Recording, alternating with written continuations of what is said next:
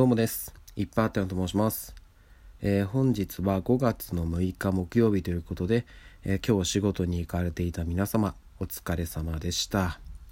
えー私はですね、今日お休みで、今日から家の工事が始まりましたということで、早速もう床がね、バキバキに剥がされていて、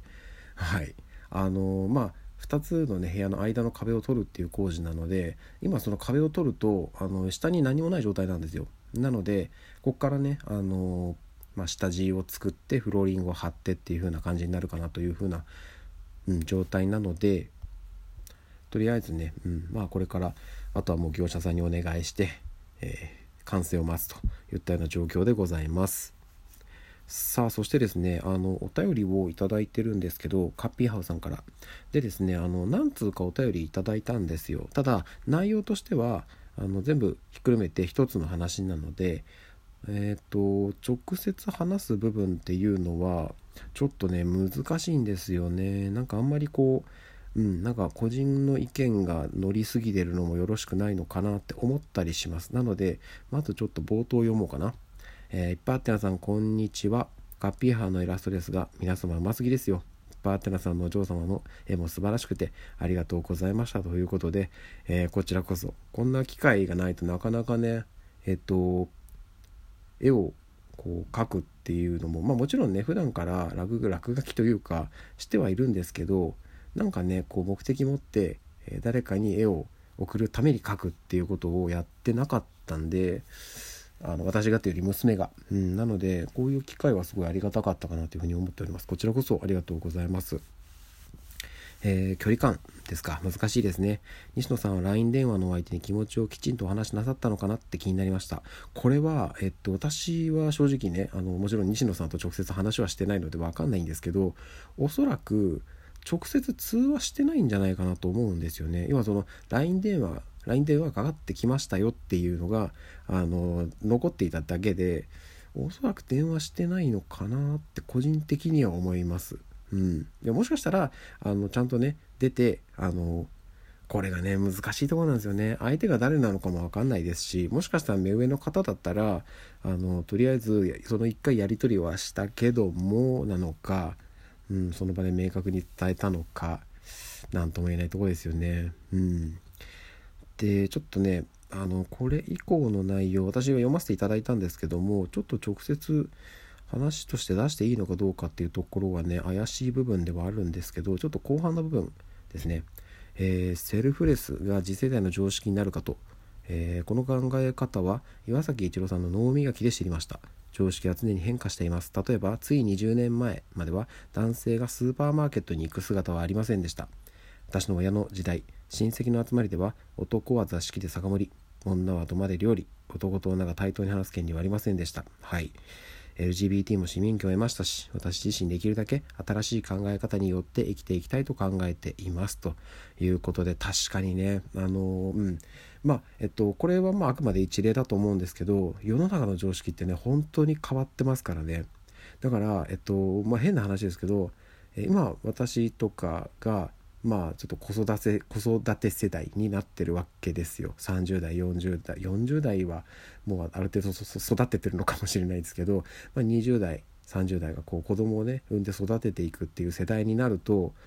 あの当然ね自分なりにこう試行錯誤しながら子供にね教育したりとかやっていくんですけどやっぱりあの自分の親がやってきたことってあの自分にこうしてきたことっていうのがなんとなく記憶にあって同じことをしようとしたりするんですけど今から20年30年前の常識なんですよねその教育とか指導って。なので今の子に同じことやってもちょっと世間とずれてたりするんですよね。うん、これはね私は子供を育てていく上でちょっと感じていることであの私は私で結局の父親母親からあの子供をね面倒見てる時に「いやここうはこうした方がいいよ」って言われるんですよ。であそっかっていうふうに思ってやろうとするんですけどちょっとやっぱね妻と合わないんですよね方向性というか。でなんでかなと思うとこれは単純にまあ一つあるのは家計の違いっていうのもあると思うんですよ。やっぱその家計家計によってあの、まあ、ルールというかなんとなくそのあるじゃないですか。うん、なんでそこの違いももちろんあるかもしれないんですけど世代間もねこれあるんじゃないかなと思っててで確かに私なんかがあのまあ親からね言われてああそっかと思ってるんですけどなんかちょっとしっくりこない部分もあったりはするんですよ。あのもちろんねあの自分自身が子供の頃にそういうのを言われて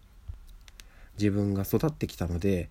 分かる部分は分かるんですけどなんかね自分がそれを同じように子供にやるってなった時にちょっとなんかこう引っかかってしまう部分があるんですよね。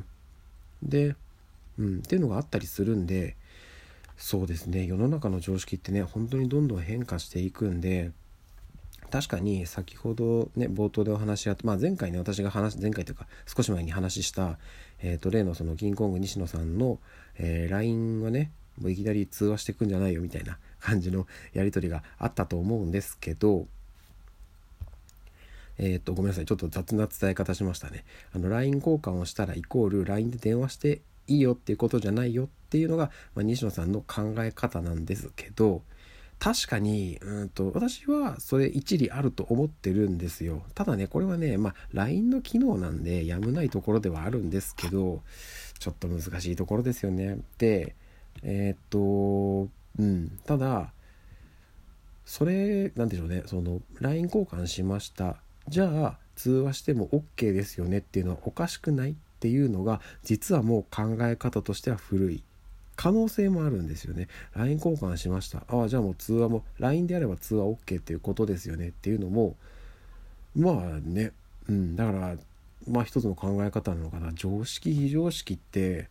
ちょっとこうもうね曖昧になってまあもちろんねその誰がどう見てもそれはダメだよっていうのが結構世間的にあったりしてなんかねあのツイッター上であの動画投稿されて炎上したりとかしてるのあると思うんですけどニュースになったりとかああいうのはさすがにいつの時代も非常識ってなってしまうものもあるのかなと思うんですけど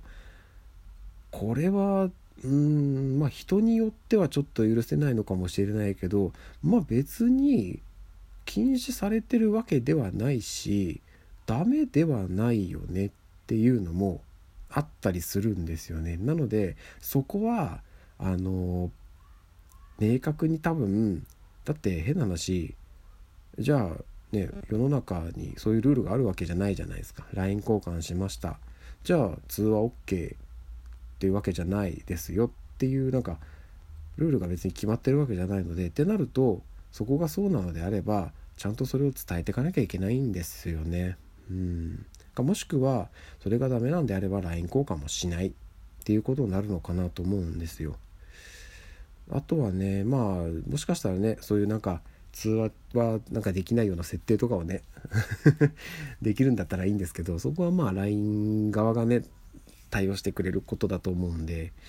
まあ、こっちでどうこうっていうのはないと思うんですけどただねうんあのおっしゃってることはすごくよく分かって難しいところなんですよね。特に今の時代。なんかいろんなものがなんかね世の中が便利になればなるほど常識非常識の境界線ってすごく曖昧になる気がしていて。例えばあの YouTube とかもそうだと思うんですよ。まあこれはね完全アウトなんですけどあのテレビのねえっ、ー、と撮ったものを YouTube に違法でアップロードしてとか。まあ CM でもやってる通りあれはもう完全に犯罪なんですよ。あのバレたら本当に捕まるんで。でえー、バレるんですよ。それがネットだからっていう。CM ちょっと前にやってましたよね。最近やってるのか分かんないですけど。なんでダメなんですけどそういう思考になってしまうのってでもこれって変な話その YouTube に動画上げました。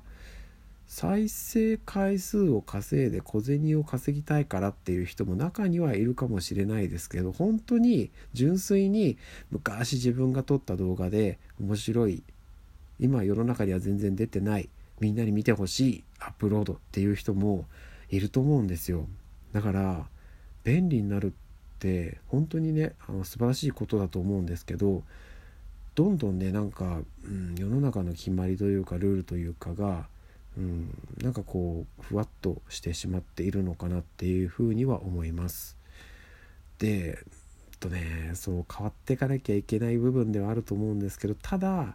やっぱりねあのまあ日本に限らずどこの国もそうなんですけどやっぱりこうある程度年齢上の方とかは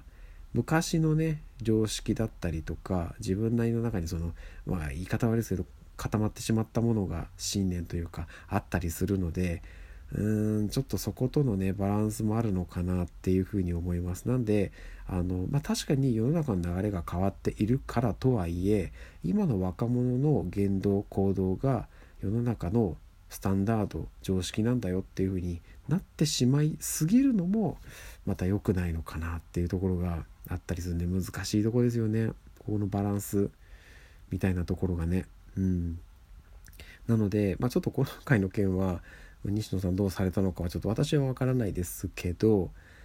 ちょっとね私もねこの、まあ、自分自身の行動もそうですし子供を育てていく上でもなんかねちょっとそういうところはねいろいろ考えていかなきゃいけないなっていうふうに思います。私は私でね自分の考え方で子供への教育もありますしやっぱりねそれが全部常識ではないので周りの人とかの意見も聞いたりしてあのある程度ねいろいろこう子供が選択肢を持てるような環境にしてあげなきゃいけないのかなっていうふうに親の言うことは絶対とかではないと思うんで、うん、ちょっとそういうのも一つのやり方なのかなっていうふうに思っています。はい。今日はもうお便りのお返事だけで終わってしまいました。特にためになる話はあったんですけどまあそれはまたどっかでっていうことですね。はい。えー、それでは、えー、明日から私もお仕事です。じゃあ私もね、えー、バリバリいきますんで皆さんも引き続きやっていきましょう。ということでまた明日の朝にお会いしましょう。ではでは。